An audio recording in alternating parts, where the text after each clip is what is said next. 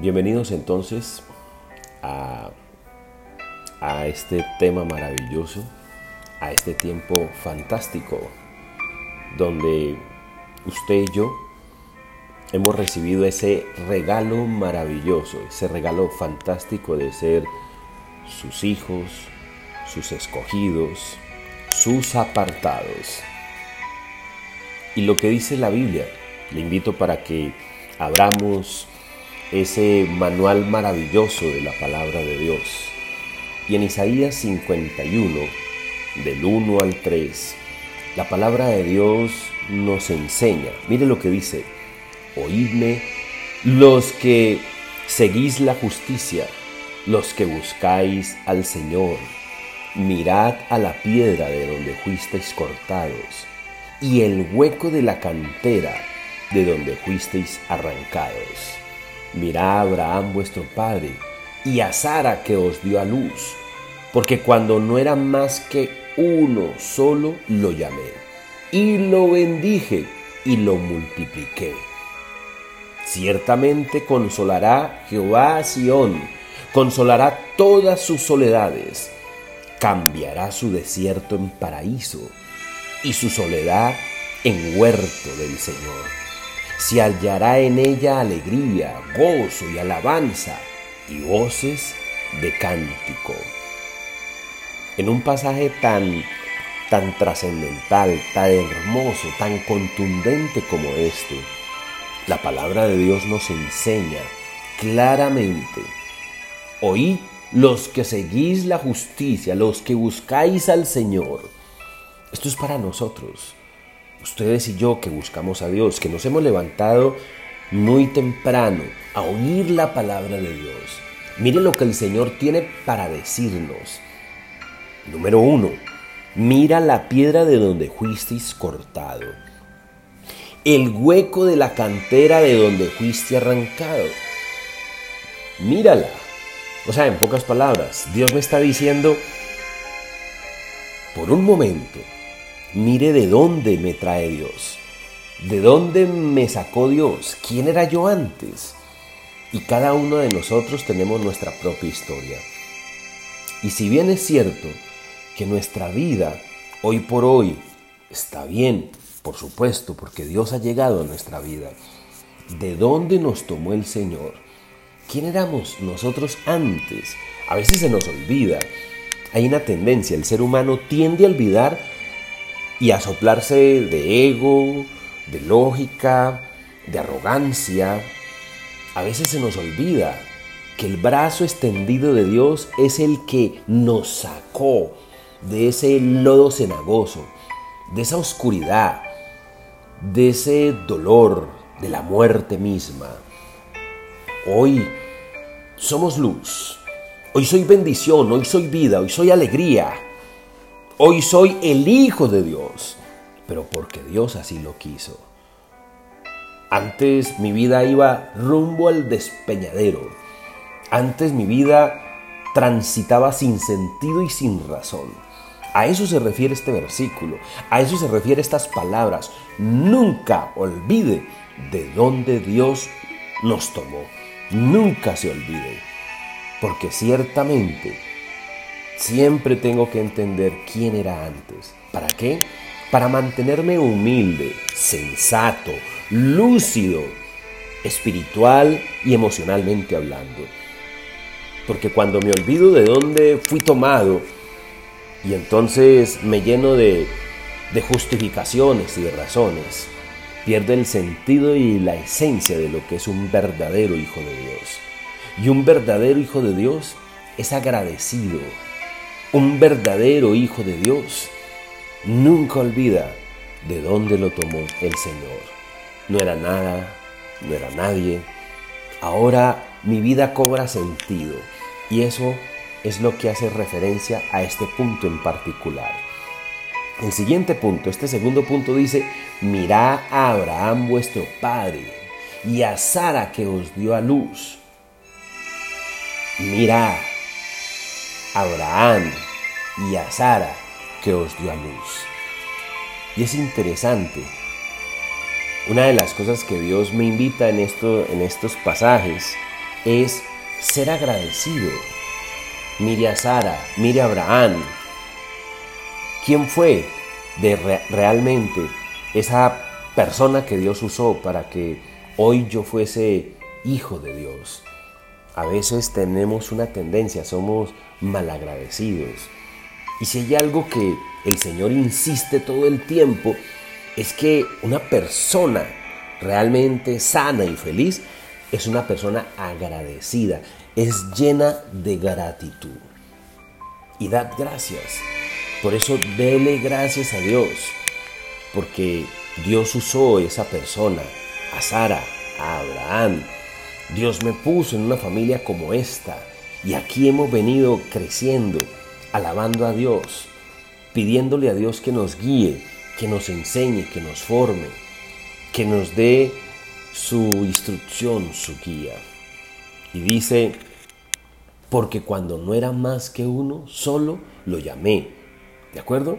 Entonces, aquí es donde viene algo fantástico. Todo comienza de una manera pequeñita. Aquí este versículo y estas palabras me enseñan este tercer punto. Cuando solo era uno, lo llamé. Todo comienza de poquito. Todo comienza de una manera muy sencilla y hasta muy humilde. A veces se nos olvidan los comienzos. Y es así. Y entonces, no sé en qué momento nos llenamos de, de argumentos, de razones. Y no entendemos. Es muy normal. Eso es como cuando un hombre y una mujer se enamoran, se casan. Y al principio comenzamos así de una manera muy humilde, muy sencilla, tal vez no hay para mucho, pero hay amor y hay las ganas de sacar adelante ese matrimonio, esa casa, ese hogar y con el paso de los tiempos, pues esa parejita comienzan a consolidarse como un matrimonio, como una familia y van construyendo y vienen los hijos y bueno, Dios comienza a, bendecir y entonces Dios comienza a darnos muchas más cosas. De eso, ese es el proceso. O sea, en pocas palabras, lo que Dios quiere hacerme entender en este puntico, en este tercer punto, es el proceso. Pero a veces queremos las cosas ya, a la carrera, ligero, de una vez. Tenemos delirios de magos, queremos que todo aparezca y no, las cosas no son así. Y a veces el cristiano no sé por qué tiene esa creencia errada y equivocada de creer que porque somos cristianos y porque Dios está con nosotros, todo va a suceder de un momento a otro. No, no es así. Hay que vivir el, el proceso. Hay que vivirlo. Y hay que disfrutarlo. Y eso es como cuando nace un hijo. Lindo el bebé.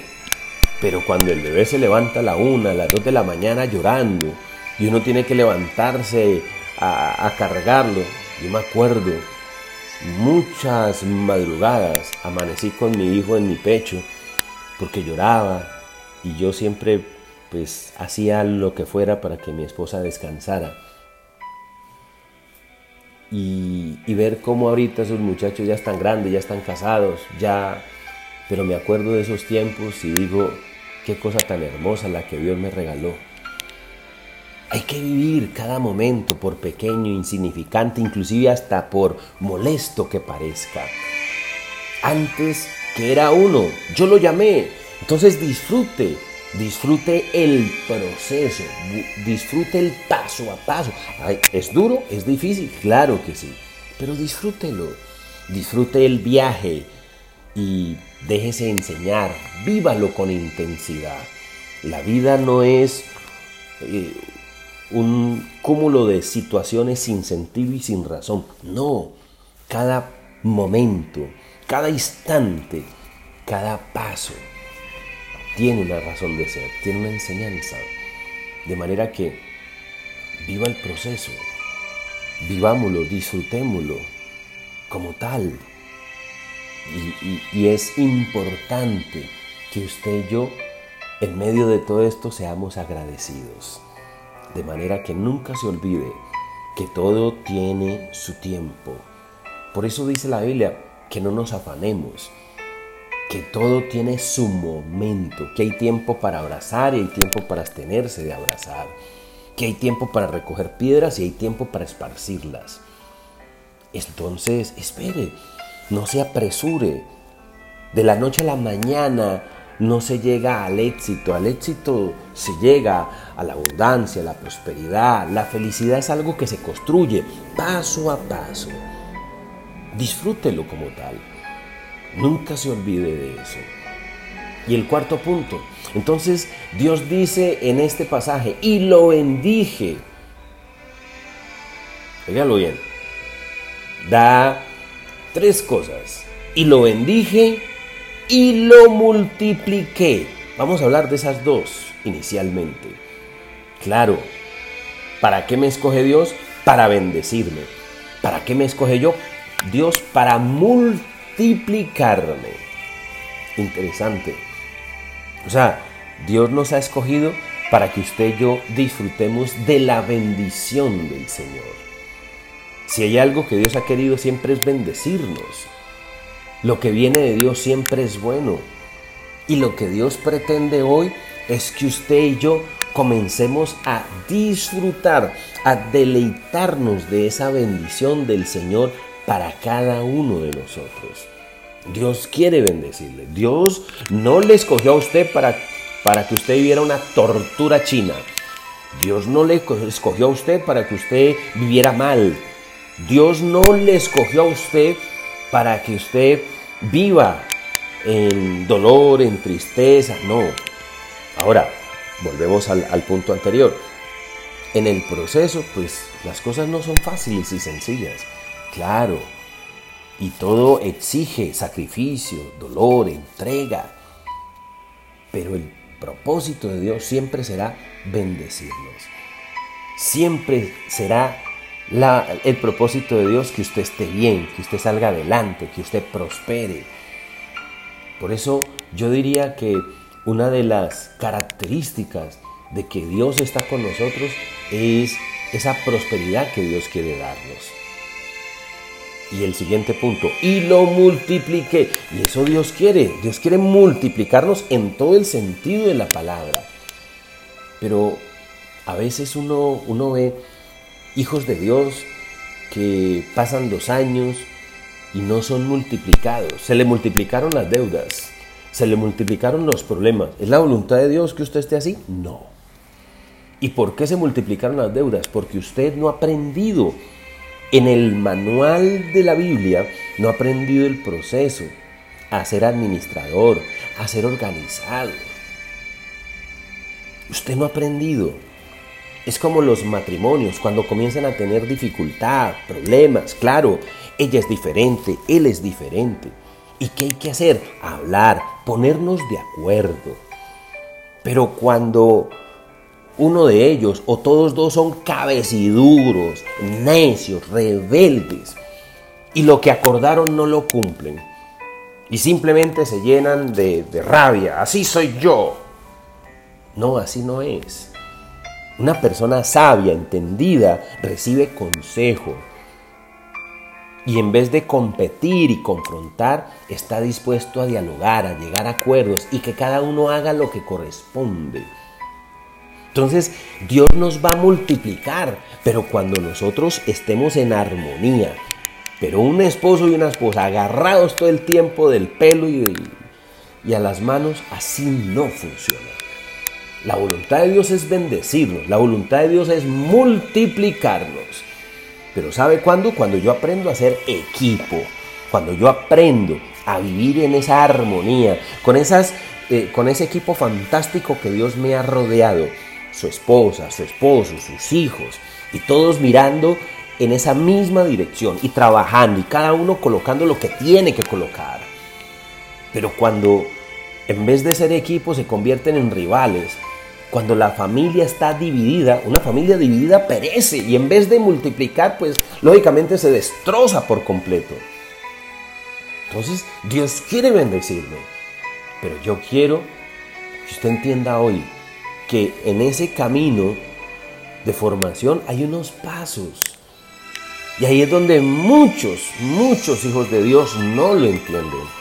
Y ahí es donde muchos hijos de Dios no viven la bendición del Señor. ¿Por qué? Por rebeldía, por arrogancia, porque no se dejan guiar, porque siguen actuando bajo su propio criterio, bajo su propio estilo de vida. No, déjese guiar, acepte su error, créalo. Uno como esposo, usted como esposa, cometemos errores. Bueno, en mi, en mi particular vida, quiero decirles que eh, sí, yo cometo errores, mi esposa también, pero hay algo que yo he aprendido, que cuando yo veo que realmente tengo que cambiar, pues yo lo hago. Y yo entiendo, yo tengo que cambiar. La culpa es mía. Entonces nosotros tenemos que aprender a aceptar que nos equivocamos, que tengo que cambiar, que no puedo decir así soy yo y punto. No, no, no, eso no es inteligente. Eso es ser bruto, ¿sí? Entonces yo tengo que comenzar a disfrutar de esa, de esa guía, de esa, eh, de esa presencia de Dios sobre cada uno de nosotros. Entonces, ¿qué dice el Señor? Cuando yo sigo estos puntos, dice, ciertamente consolará el Señor a Sión. Óigalo bien, ciertamente consolará el Señor a Sión. Primero, mire, mire lo que viene. Cuando yo sigo esos pasos, de los ingredientes que Dios trae para mi vida, consuelo. Óigalo bien, consuelo. Dios quiere consolarme. Consuelo. ¿Cuántos de nosotros no necesitamos eso?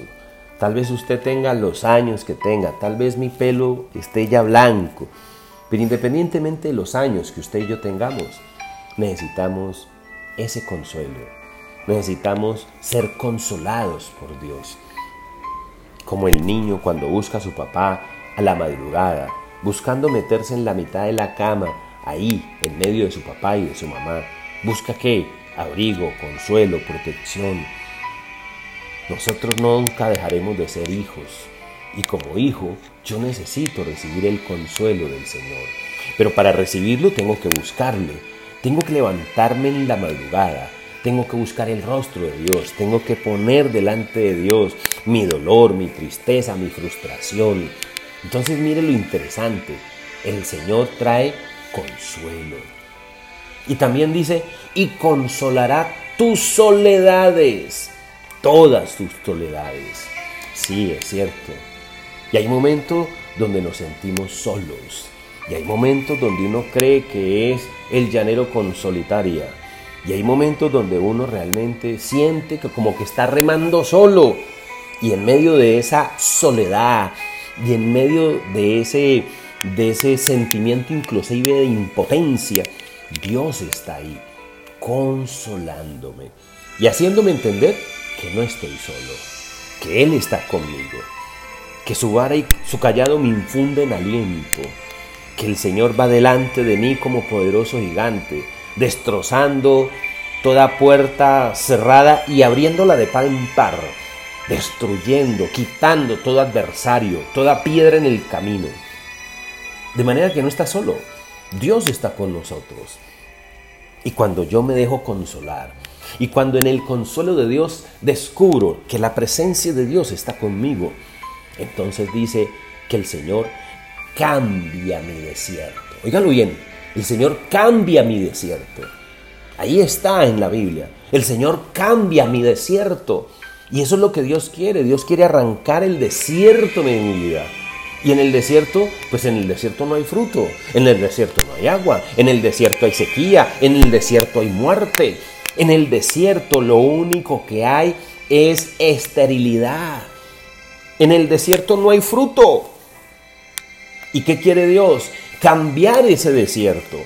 Dios quiere traer su agua bendita y preciosa, erradicar de mí el miedo, la inseguridad. Dios quiere que yo lleve fruto. Dios quiere sacar ese desierto de mi vida. Dios quiere sacar esa esterilidad que hasta ahora me ha acompañado y que no ha permitido que yo me multiplique. Eso es lo que Dios quiere. Dios quiere sacar ese desierto de tu vida y de desierto pasar al paraíso. Hermoso, ¿no? De ese desierto seco, árido y, eh, y estéril, Dios quiere llevarme a convertirme en un hermoso paraíso. Y ahí es donde viene el Salmo 1. Bienaventurado el hombre que no anduvo en consejo de malos, sino que de día y de noche se deleita en la presencia de Dios. Y dice el versículo 3, será como árbol plantado junto a corrientes de agua, que da su fruto a su tiempo y que su hoja no cae. Ah, ¿cuál es el secreto? El secreto para que mi desierto se convierta en el paraíso. El Señor, su presencia. Esa agua del cielo que me llena, que me, que me hace fructífero. Dios quiere convertirme en un verdadero paraíso, en ese paraíso frondoso, fructífero, que usted lleve fruto, que usted se multiplique en ese árbol grande que genera sombra para los demás, que genera bendición y prosperidad para otros. Eso es lo que Dios quiere. Pero ¿cuántos hijos de Dios, siendo hijos de Dios, todavía están en el desierto? Ojo con eso. Dios cambiará el desierto al paraíso. Quiere decir que hay muchos hijos de Dios que del desierto no han salido. ¿Que me espera un paraíso? Claro que sí, hay un paraíso que me espera. Un paraíso que Dios quiere darme. Pero que no vendrá si usted y yo no nos acercamos a Dios, si no cambiamos de actitud. Dios quiere erradicar el desierto de mi vida, la esterilidad de mi vida, la sequía, la aridez. Usted no ha notado que hay personas que trabajan y trabajan y, y por más que se afanan, no alcanzan nada. Y medio comen, medio pagan el arriendo. Pasa el año y las deudas siguen intactas. Lo único que han hecho es pagar interés y engordar al usurero que les prestó. Increíble. O sea, en pocas palabras, Dios quiere sacarme de ese desierto y adentrarme en ese paraíso maravilloso, en el paraíso perdido. ¿Por qué? ¿Por qué Adán y Eva fueron expulsados del paraíso? Por desobedientes, por comer el fruto que no tenían que comer, por ser rebeldes. Ah, interesante, ¿no? Génesis capítulo 2 y 3. Y mientras que disfrutaban del paraíso, Dios quiere eso, Dios quiere que usted y yo recuperemos ese paraíso perdido. Dios quiere sacarme de ese desierto árido, duro, difícil, complicado, donde usted lucha y el fruto no se ve. En el desierto se vive así. Mejor dicho, en el desierto no se vive, en el desierto se sobrevive. Pero en el paraíso se disfruta la abundancia, se vive a plenitud. Es la motivación que hoy quiero hacerle a usted. Dios quiere cambiar mi lamento en baile, mi desierto en paraíso. Dios quiere erradicar la sequía de mi vida, porque mientras que usted siga siendo desierto, usted no va a ver ni la bendición ni la multiplicación. En el paraíso lo vemos, vemos el fruto. En el desierto no se ve fruto. En el desierto se ve escasez. Entonces, cada uno de nosotros tenemos la elección clara de erradicar el, para, el desierto de mi vida y abordar el paraíso que Dios tiene reservado para usted y para mí. Y dice la siguiente parte de este verso, y su soledad en huerto del Señor. Óigalo bien, en huerto. Claro, aquí enriqueciendo un poco lo del desierto y el paraíso. El desierto, óigalo bien, la persona que vive el desierto vive la soledad. Eso es desierto. En el desierto las personas se sienten solas. Y en la desolación hay depresión, angustia, estrés. Pocas palabras, hay enfermedad. Dios quiere sacarme de ese desierto y adentrarme en ese paraíso maravilloso y espectacular. Eso es que lo que dice la palabra de Dios. Y entonces como fruto de eso, como fruto de salir del desierto y adentrarme y tomar posesión del paraíso que Dios quiere darme, entonces dice, vendrá la alegría, vendrá el gozo y alabanza y voces de canto, claro, cuando Dios me saca de ese desierto seco, árido, y encuentro el paraíso, entonces comienza mi vida a florecer y a reverdecer. Y encuentro la alegría, el gozo. Ah, alegría, mi vida tiene sentido, tiene razón de ser. Tengo un propósito, tengo una meta. Todos los días me levanto con entusiasmo, con alegría. Sé para dónde voy. Y Dios me está bendiciendo. Pero ¿cuántos hijos de Dios a esta altura de la vida están perdidos? Y todos los días prueban una cosa, prueban la otra, y como que no encuentran el camino. Es porque todavía estás en el desierto. Y lo que Dios quiere es el paraíso para cada uno de nosotros. Entonces, es maravilloso. Y la Biblia es trascendental y única. Les invito entonces para que en estos pasajes que hemos hoy estudiado, usted y yo nos acerquemos al Señor y disfrutemos de esta maravillosa enseñanza y que el Espíritu Santo me redarguye y que me haga entender tantas cosas que de manera equivocada he venido viviendo, que tengo que cambiar y que esa elección es solamente única de usted.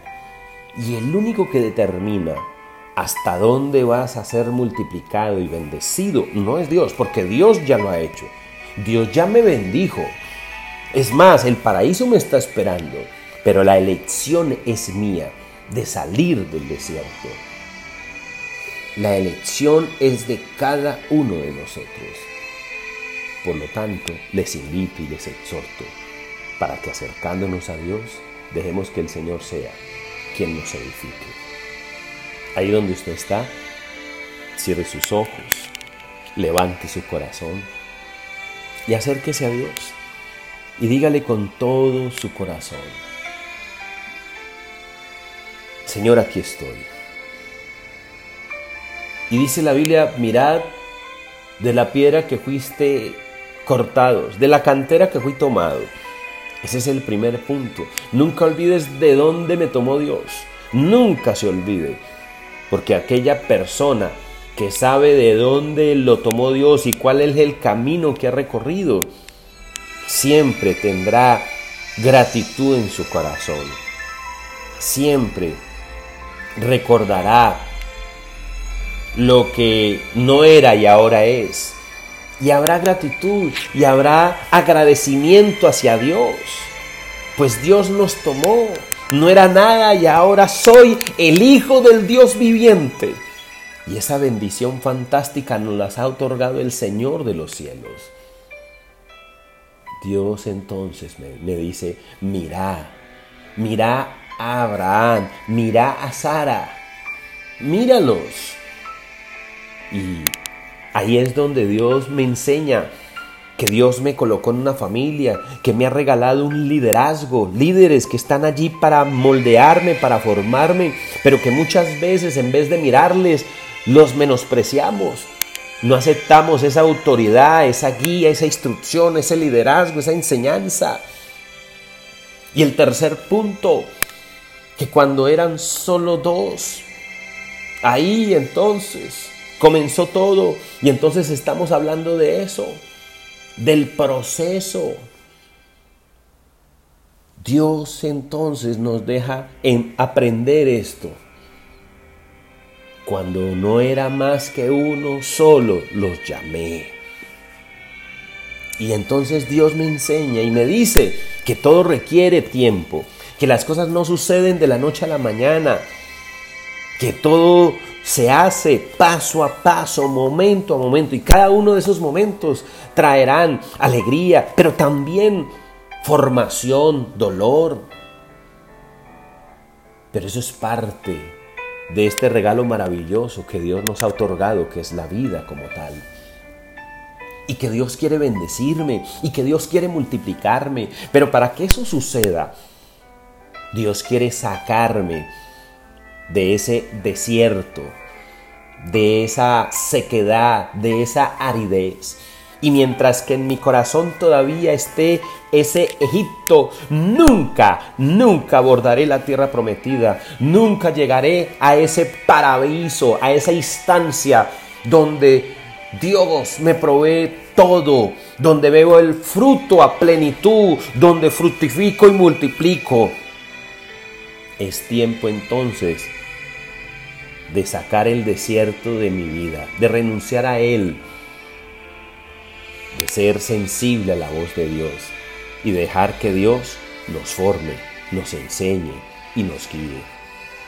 Señor Dios Todopoderoso, aquí estamos Aquí estamos, bendito Dios, porque yo sé que vas a sacar la soledad, que vas a sacar la depresión, el estrés y la angustia.